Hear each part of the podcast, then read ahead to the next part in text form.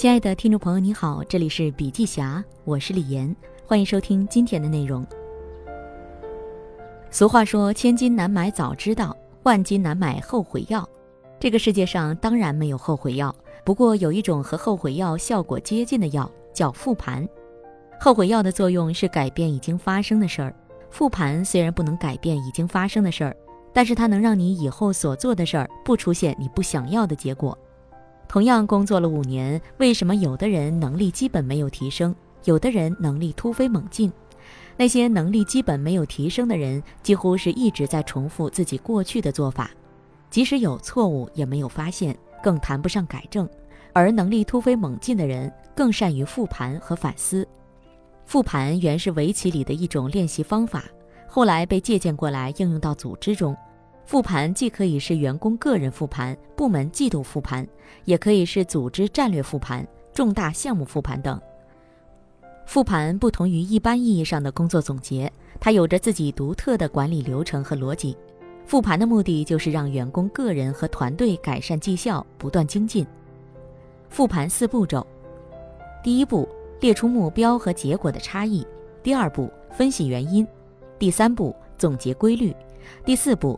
将总结出的规律运用到后续的行动中，绩效优异的团队也要通过复盘找到成功的原因，在未来工作中持续发挥自己的长处，同时通过复盘找到相对的短板，让短板也发展成长处，为未来取得更好的业绩打下基础。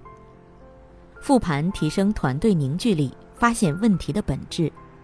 复盘过程是一个共创的过程，需要每个员工都参与其中，都了解部门的使命和目标，都明白自己和部门的使命与目标的关系，增强责任感和荣誉感。通过复盘，可以让员工从整体上来看待自己的工作，引导员工采用结果导向来开展工作。团队复盘可以让员工在复盘中相互了解，提升团队凝聚力。复盘的过程是反思的过程。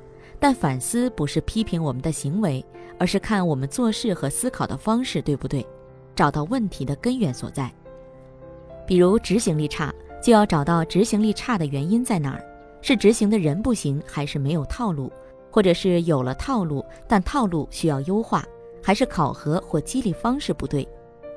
如果我们没有找到问题的本质所在，那么这个问题在今后的工作中一定还会出现。要通过复盘来发现问题，找到问题的根本原因，然后通过算法或套路来彻底解决问题。要避免复盘流于形式，复盘非常容易流于形式，所以必须把复盘纳入公司的基础管理架构，对其进行有效管理。对管理人员要进行复盘方面的专业培训和管理。每季度要对各部门的复盘工作进行二七幺排序。让复盘工作真正成为各部门推动业务进步、员工成长、组织赋能的重要抓手。爱因斯坦说：“复利是世界的第八大奇迹。”所谓复利效应，其本质就是做事情 A 会导致结果 B，而结果 B 又会反过来加强 A，如此不断循环。正如滚雪球，雪球沾上的雪越来越多，变得越来越大，而越来越大的雪球又能够沾上越来越多的雪。如此不断重复，雪球会大到不可想象。知识和能力也有复利的特点，复盘就是让你的能力不断产生复利的效果，而且我相信能力的复利效应必然会带来财富的复利效应。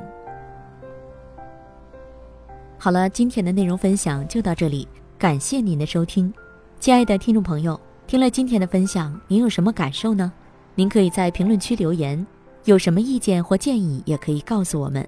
同时，笔记侠分享在各大音频平台，喜马拉雅、懒人听书、蜻蜓、乐听、三十六课、荔枝等都有发布，搜索“笔记侠”即可关注。感谢您的支持。笔记侠商业合作包括深度专访、品牌传播、线下沙龙合作，请联系魏志尚，幺七六三幺八八幺九五七，幺七六三幺八八幺九五七。